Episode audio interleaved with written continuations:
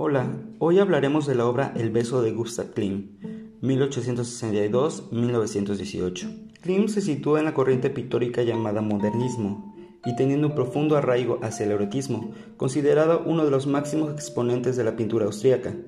El beso fue la obra más popular del autor.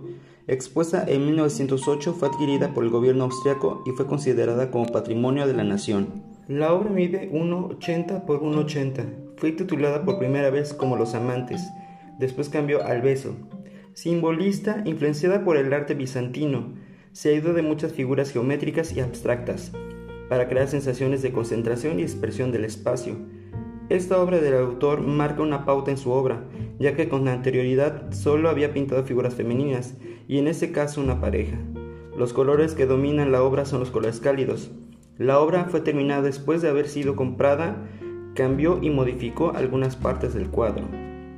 Etapa dorada 1903-1908 La característica de esta obra es que utiliza metales preciosos y joyas. Su padre era orfebre y por ello aprendió a utilizar esos materiales. Esta obra se volvió tan popular por el tema que es atemporal, donde nos habla del amor universal. Muchas gracias por escuchar, hasta pronto.